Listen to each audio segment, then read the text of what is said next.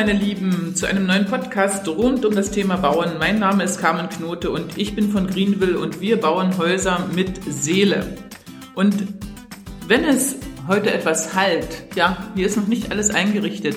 Das ist die erste Podcast-Folge aus unserem brandneuen Musterhaus hier in der Schweiz, in Sachsen, das wir am Wochenende bezogen haben und heute waren auch schon die ersten Kunden hier und es ist total toll und schön geworden und wenn ihr das auch sehen wollt, dann meldet euch einfach bei mir und wir vereinbaren einen Termin und ich zeige es euch. Äh, in dieser Podcast-Folge möchte ich euch etwas erzählen oder könnt ihr etwas lernen über die Kosten äh, eures zu bauenden Hauses. Und im Einzelnen wird es für im Einzelnen geht es um Folgendes was erstmal bedeutet schlüsselfertig, Tischlerfertig, Belagsfertig oder Ausbauhaus. Es gibt ja so viele Begriffe, darüber will ich euch etwas erzählen und wie sich diese einzelnen Begriffe in der Regel auf den Hauspreis niederschlagen. Dann erzähle ich euch etwas darüber, äh, ob ihr die Preise unterschiedlicher Anbieter miteinander vergleichen könnt, ob ihr das schafft und wie kommt es überhaupt zu Kostenfallen beim Neubau und warum? Und wie sollte eine generelle Vorgehensweise sein aus meiner Erfahrung? Vorab mache ich euch noch ein super Angebot oder habe ich noch ein super Angebot für euch. Wir verkaufen in, im Allgäu in Opfenbach unser Musterhaus und das hat eine absolut geniale Aussicht nach hinten, die unverbaubar ist. Sieht ja komplett bis Friedrichshafen und weiter herunter und das ist ganz frisch renoviert und neue Bäder eingebaut. Alles ganz toll. Und wenn ihr das gerne haben wollt, dann schreibt mir eine E-Mail an carmen.knote.greenville.de und schreibt in den Verwendungszweck Musterhaus und Podcast hinein. Dann weiß ich, dass ihr von hier kommt und dann mache ich euch einen super, super Preis für das ganze Haus. Dann kriegt ihr einen super Rabatt dafür. So, und jetzt geht's erstmal los mit den einzelnen Themen. Was bedeutet schlüsselfertig, Tischlerfertig, Belagsfertig oder Ausbauhaus? Es gibt ja so viel Begriffe und keiner steigt da richtig wirklich durch. Also in Schlüsselfertig, es, die Begriffe sind übrigens auch nicht definiert oder ähm, irgendwo niedergeschrieben in Wikipedia oder das ist, äh, es gibt keine gesetzmäßige Definition in keinem einzigen Land, ähm, in dem wir bauen, also Deutschland, Österreich, Schweiz spreche ich immer, gibt es nicht. Bei schlüsselfertig sollte in der Regel das Haus so sein, dass, sie, dass ihr es beziehen könnt. Und da ist auch von, von Land zu Land schon eine, ein Unterschied. Zum Beispiel in der Schweiz, wenn das Wort schlüsselfertig fällt, dann ist eine Waschmaschine, ein Tumbler und eine Küche mit drin. Äh, das ist weit gefehlt in Deutschland. Da, da ist das Ganze nicht schlüsselfertig, eher roh.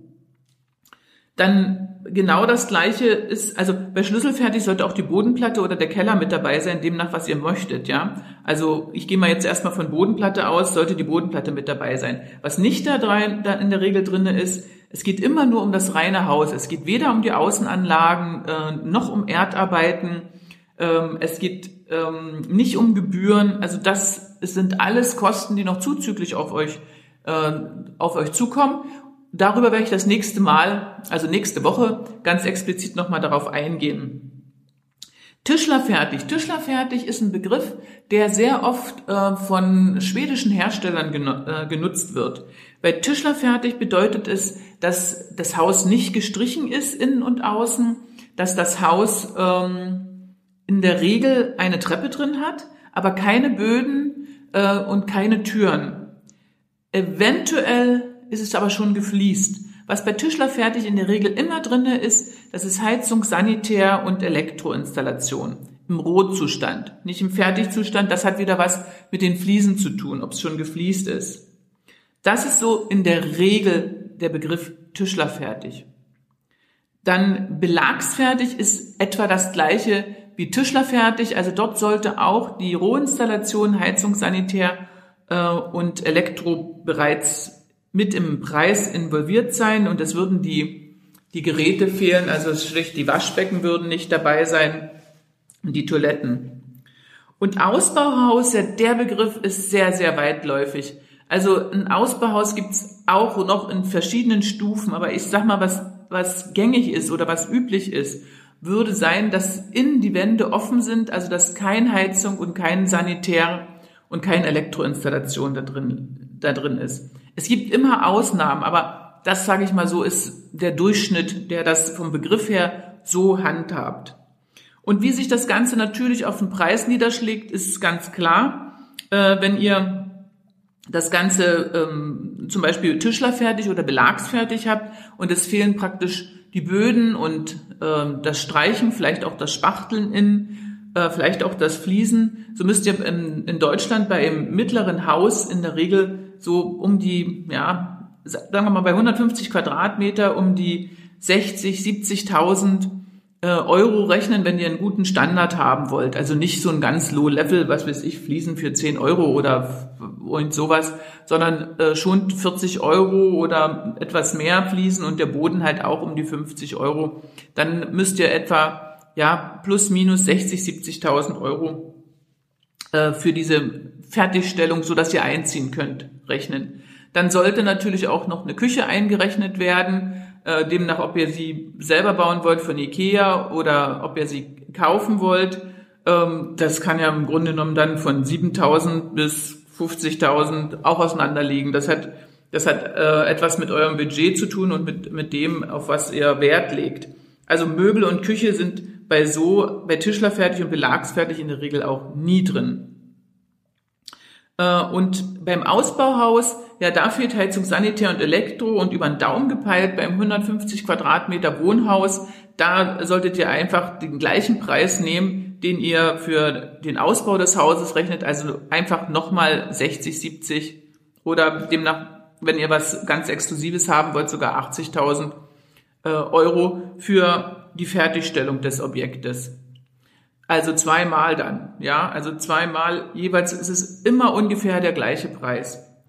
Wenn ihr dann noch ähm, Sachen wie Rollläden oder Fensterläden oder Shutter oder auch äh, andere Sachen noch, so zusätzliche Sachen, kann ich euch sagen, die sind in der Regel, wenn ihr einen über den Daumen im Preis bekommt, äh, nie drin. Also das müsstet ihr immer noch zuzüglich zuzüglich dazu rechnen. Aber da gebe ich euch nächste Woche eine Checkliste, dass ihr nichts vergesst.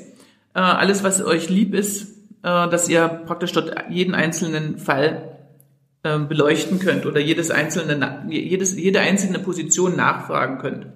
Bei Schlüsselfertig nochmal darauf zurückzukommen, das äh, differiert auch sehr stark.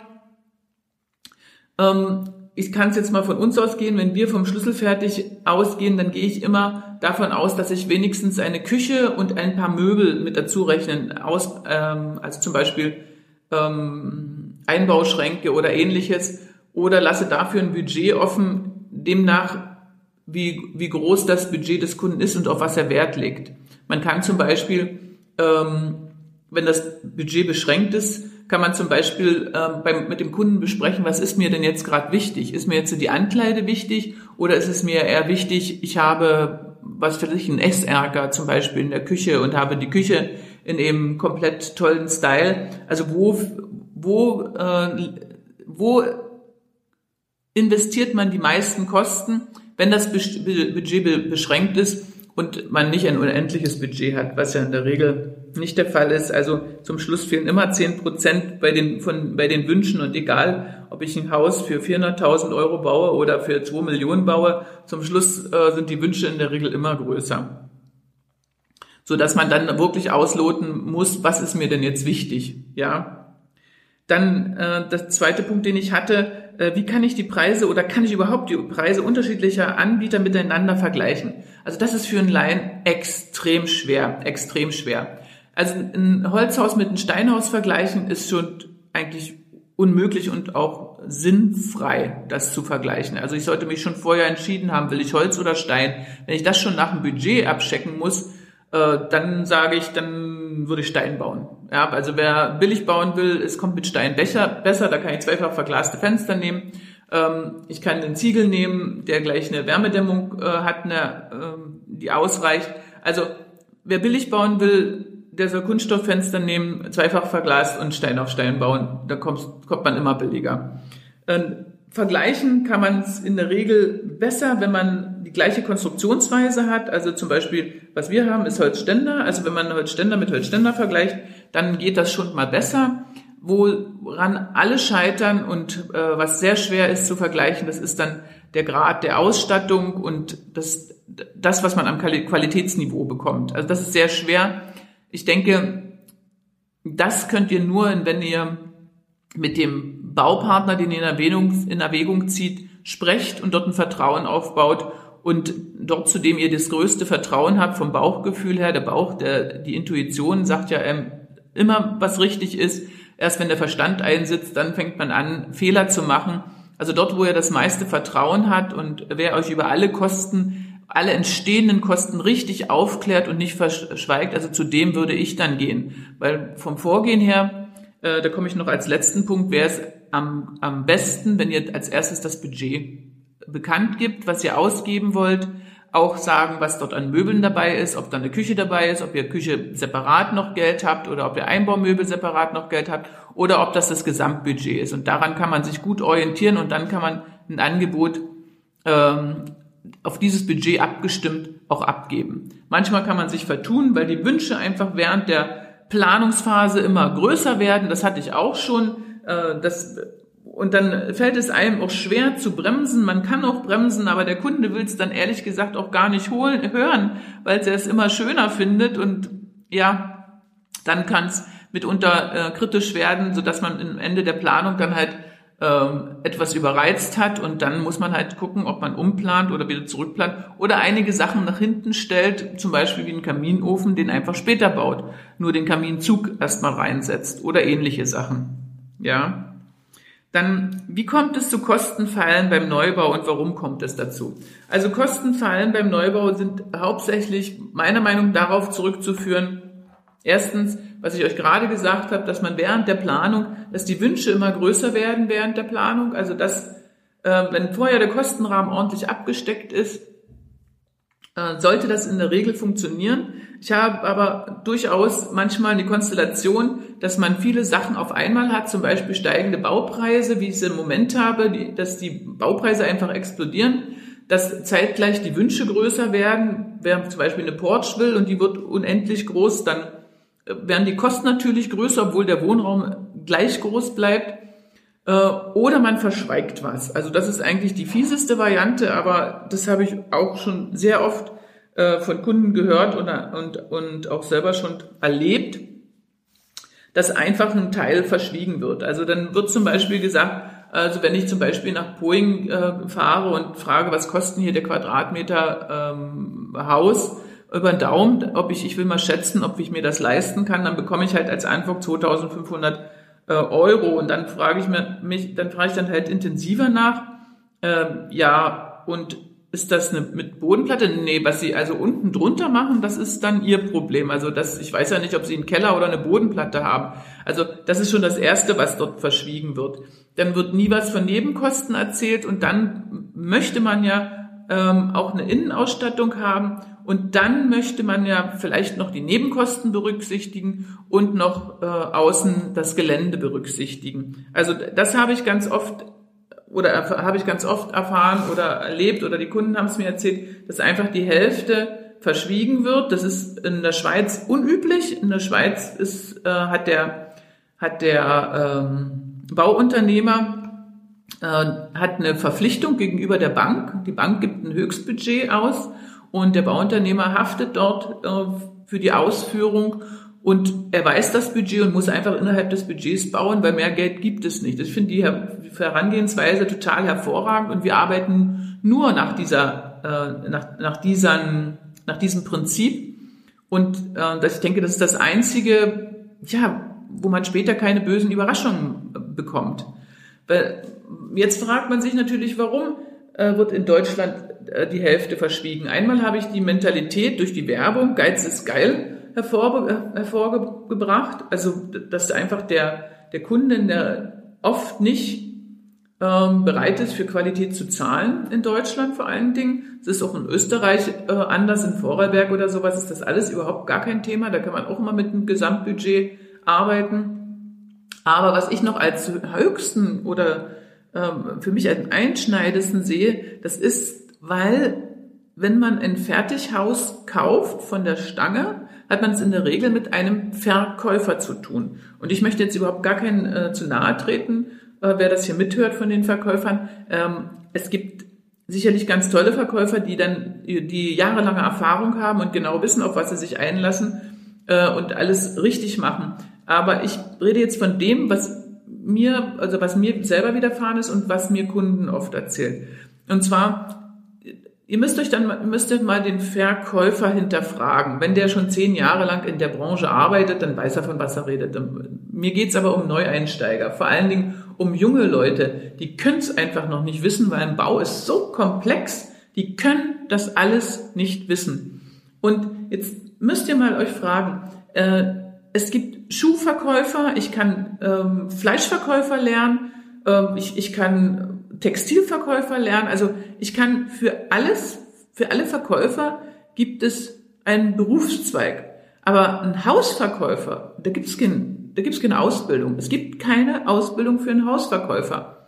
Also woher soll er die Qualifikation haben, außer äh, Learning by Doing? Und die, ein Haus bauen ist so komplex und so verantwortungsvoll, äh, das, das kann jemand also wer nicht mindestens fünf Häuser so gebaut hat, dass er mitgelaufen ist und die ganze Zeit da war, der kriegt das nicht auf die Reihe. Also da, da zahlt man drauf oder es gibt Stress oder die Organisation ist so gut, steht so gut da, dass sie das alles reglementiert hat, was aber für meine Begriffe schier unmöglich ist. Und zwar aus dem ganz einfachen Grund, dass jeder Endverbraucher ein anderes Gefühl hat. Also hat eine völlig andere ähm, Empfindung. Also wenn zum Beispiel, wenn sich irgendwas verschiebt um, um 14 Tage oder drei Wochen, der eine äh, verliert die Nerven und, äh, und, und dreht das schier durch und der andere sieht's gelassen und sagt sich, ja, das werden die schon noch hinkriegen. Also es ist, es ist ähm, für meine Begriffe ist ein Bau, durch das so viele, so viele Menschen daran arbeiten, die Kette so groß ist, ist nicht bis zum Schluss händelbar vom Schreibtisch aus, sondern es geht nur im Fluss auf der Baustelle. Es ist wie im Grunde genommen, es gibt ein wunderschönes Buch von Clausewitz, äh, vom Kriege heißt das und das ist immer für mich die best, der beste Vergleich gewesen, weil eine Baustelle funkt, funktioniert genauso äh, wie ein Feld. Also man hat eine Strategie, man hat einen Plan, äh, man hat eine Taktik und dann nimmt man das mit ins Feld. Das bedeutet, auf der Baustelle kann sowas, so viel passieren. Der eine ist nicht gut drauf, weil es früh regnet oder weil ihn seine Frau früh angemotzt hat oder was weiß ich äh, und macht irgendeinen Fehler. Der nächste, der geht da drüber, merkt den Fehler nicht und spachtelt irgendwas zu, was er nicht hätte zugespachtelt werden müssen. Also es, es gibt so viele Sachen auf dem Bau, die passieren können. Und nur ein erfahrener Bauleiter, es ist genau wie im Krieg, nur ein erfahrener, ein erfahrener Soldat, der ist in der Lage, das zu handeln, zu ahnen, wo die Schwachstellen sind, zu prüfen, wo er denkt, da muss geprüft werden. Das, das kann nur jemand, der äh, erfahren ist und so wie im, im Krieg ein Erfahrener eher überlegt als ein junger Hase, ist es beim Bau, dass ein reibungsloser Ablauf mit jemand Erfahrenen möglich ist, mit jemand Unerfahrenen schier unmöglich ist. Das ist immer vorsichtig, Vorsicht sein von vor neuen also bin ich jedenfalls von neuen Handwerkern, ich arbeite immer mit eingespielten Handwerkern, die wir schon seit zehn Jahren haben. Da kenne ich die ganzen Macken von den Leuten, dann, dann weiß ich, wann die funktionieren, wann sie nicht funktionieren. Ich weiß schon, wenn ich äh, irgendwas äh, mit dem Kunden aussuche, dann kann ich das im Kopf bauen und überlegen, äh, verstehen die das? Kann ich das, kann, kann man das wiederholen? Äh, checken die das? Wie kriege ich das umgesetzt? Wie sehen die Anschlüsse aus? Wie versteht es der Nächste? Das ist alles nicht möglich mit jemand Jungen und Unerfahrenen. Also für meine Begriffe ausgeschlossen. Tja, und das sind so im Grunde genommen, äh, ist das eine Kostenfalle, dass ich im Grunde genommen dort einen unerfahrenen Verkäufer habe, der euch einfach nicht alles erzählt und vielleicht noch nicht mal aus schlecht, also aus, aus Mutwilligkeit, sondern weil es einfach nicht anders weiß, ja. Und die nächste Kostenfalle ist eben, dass die Nebenkosten nicht richtig ermittelt werden oder zu wenig ermittelt werden, dass äh, zum Beispiel der Aushub nicht, nicht konkret angefragt wird, ähm, dass der Tiefbau irgendwelche Tücken hat, also dass es unter der Bodenplatte oder unter dem Keller irgendetwas gibt, was keiner weiß äh, und wo ihr nicht darauf hingewiesen worden seid, macht doch mal eine Schürfung vorher oder ähnliches, weil das Gelände ist gefährlich. Also das könnte im Grunde genommen, das ist alles, was zu einer Kostenfalle äh, passieren kann. Und dann kann ich euch auch noch einen Tipp geben. Wenn ihr das Haus baut und vorher mit der Planung nicht fertig seid und während der Bauzeit anfangt mit ändern, das ist ebenfalls also ein echtes K.O.-Kriterium. Jedenfalls beim Holzbau. Ähm, wenn ihr Stein auf Stein baut, ist es egal, die Mauern da ein Jahr und in dem Jahr kann da ein Schlitz hoch oder runter. Es kommt aber auch zu Mehrkosten, ja. Also alles, was nicht geplant ist, habt ihr nicht im schlüsselfertigen Preis drinne, kommt dann zu Mehrkosten, aber es kann wenigstens noch geändert werden. Im Holzbau ist es schier eine Katastrophe. Also das kann ich euch nur ins Herz legen. Wenn ihr anfangt mit Bauen, dann sollte der Plan exakt fertig sein. So, was habe ich hier noch auf meiner Liste gehabt? Wie man generell vorgehen sollte. Ja, da habe ich schon ein paar Sachen euch äh, als Tipp vorgegeben. Ihr geht zuerst zur Bank oder ihr wisst es selbst, aber ihr müsst euer Budget feststecken. Das Budget, was ihr habt, das, da zieht ihr den Landpreis an, die gesamten Gebühren. Ich gehe im Einzelnen in der nächsten Folge darauf ein. Die gesamten Gebühren, die ihr ähm, dafür beza äh, noch bezahlen müsst, Notar und ähm, in der Schweiz eine Handsteuer also alles an Gebühren und dann die Nebenkosten. Das sind Kosten, ähm, zum Beispiel, das ist das, das, ich gehe mal davon aus, das Grundstück ist erschlossen. Wenn es nicht erschlossen ist, kommen noch zusätzliche Kosten auf euch zu. Aber wenn es erschlossen ist, dann kommen trotzdem Nebenkosten auf euch zu. Das wissen viele nicht. Also, ihr bezahlt eine Gebühr dafür, dass ihr überhaupt am Stromnetz angeklemmt werdet. Und ihr bezahlt eine Gebühr dafür, dass ihr am Wasser angeklemmt werdet und dass ihr die Ab, äh, also die Fäkalien überhaupt in, in äh, abführen könnt in Abwasserzweckverband. Also ihr zahlt für alles eine Gebühr zuzüglich zu diesen Anschlusskosten. Und das, das zieht ihr ab von eurem Gesamtbudget. Dann, Moment, muss ich nachdenken, ja, also ich habe das Gesamtbudget, ich ziehe das Land ab, ich ziehe die Gebühren für den Landkauf ab, äh, ich ziehe die Nebenkosten ab, die erzähle ich euch das nächste Mal detailliert. Dann kriegt ihr auch eine Checkliste, was alles an Nebenkosten auf euch zukommen kann. Das zieht ihr ab und dann bleibt etwas übrig, wo, was praktisch Haus mit Fundament und Erdarbeiten und Möbel hergeben soll. Das bleibt dann übrig. übrig. Äh, die Erdarbeiten die sind sehr schwer zu schätzen. Das hat was mit dem Grundstück zu tun. Wenn es eine Hanglage ist, ist es etwas teurer. Gehe ich das nächste Woche nochmal da, darauf ein. Ähm, aber dann, ein erfahrener Verkäufer kann das etwas schätzen. Ähm, es ist aber so, es differiert derartig stark. Das bedeutet, wenn ich in Deutschland eine Bodenplatte habe, in dem Neubaugebiet, da habe ich vielleicht ähm, 8000 Euro Erdarbeiten und Kanalanschlüsse. Wenn ich das Gleiche habe in, in in einer Hanglage, dann ist es vielleicht doppelt so viel oder dreifach so viel. Also das kann nur jemand einschätzen, der dort vor Ort ist und dann äh, exakt ermitteln kann man es nach den Plänen. In der Schweiz kann ich sagen, geht es nicht unter 50.000 ab und in, in Österreich liegt es immer so etwa in der Mitte zwischen Deutschland und der Schweiz. Ja, also Ihr ermittelt euer Gesamtbudget. Der erste Gang ist zur, zur Bank. Wie viel könnt ihr bekommen? Wie viel Geld habt ihr? Wie viel Budget steht euch samt Eigenkapital zur Verfügung? Dann zieht ihr ähm, das Land ab, dann zieht ihr die Nebenkosten für den Landkauf ab, dann zieht ihr äh, die Erdarbeiten ab, also eine Pauschale für die Erdarbeiten, dann und und danach äh, die Nebenkosten praktisch äh, für, für, den, für den Bau. Das bedeutet also Nebenkosten nicht nur für das Land, sondern Nebenkosten für den Bau. Dazu gehören dann sowas äh, wie äh, ein Schnurgerüst, dazu gehören auch Müllabfuhr, Versicherung. Zähle ich euch ganz exakt nächste Woche. Das zieht ihr ab und dann bleibt einfach nur noch euer nacktes Haus samt Bodenplatte oder Keller, demnach was ihr möchtet, dann bleibt das übrig. Und das könnt ihr dann dafür verbrauchen. Und wenn ihr in dem schlüsselfertigen Preis keine Küche und keine Einbaumöbel ähm, drin habt, dann müsst ihr eben den dafür zu verwendenden, eure Vorstellung für den dazu, dafür zu verwendenden äh, äh, Kostenfaktor auch noch abziehen und dann habt ihr das nackte Haus. Ja, wenn ihr in der Lage seid, Eigenleistung zu machen, dann lasst euch die auch pauschalisieren, dann könnt ihr das auch noch abziehen. Bei den Eigenleistungen müsst ihr vorsichtig sein.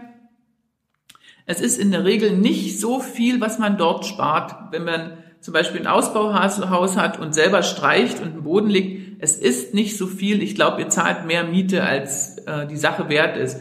Äh, als, als Falle könnte ich mir vorstellen, äh, dass um, um überhaupt ein Haus zu verkaufen und nicht alle Preise zu nennen und es, und es künstlich günstig aus, zu, aussehen zu lassen, wird dann die Eigenleistung komplett, komplett rausgenommen. Äh, das bedeutet, es ist einfach auch das Material draußen. Ja, also ich kann nicht, wenn ich ein Ausbauhaus habe und ich habe euch vorher eine Zahl zwischen, was weiß ich, 60, 70 oder 80.000 gesagt, sagen wir mal 70.000, dann spart ihr nicht 70.000, weil 70.000 ist ja mit Material, was ihr spart äh, sind zum Schluss vielleicht 15.000, 20, aber mehr nicht, denke ich so. Ähm, das ist etwas, wo ihr unbedingt aufpassen sollte. Also, das wäre jetzt mal meine Empfehlung, ganz kurz und knapp.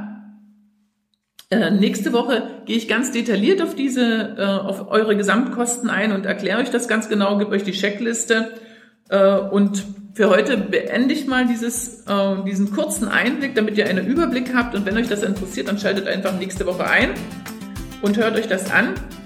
Ähm, und ja, wenn euch gefallen hat und ihr mehr hören wollt, auch mehr wissen wollt, schreibt mir einfach am besten, ich habe es am liebsten über, über Instagram, schreibt einfach dort eure Fragen unter diesem Podcast, dann gehe ich nächste Woche noch darauf ein.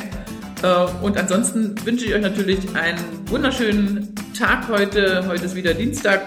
Einen wunderschönen Tag, eine wunderschöne Restwoche und bis zum nächsten Mal. Alles Gute, eure Carmen.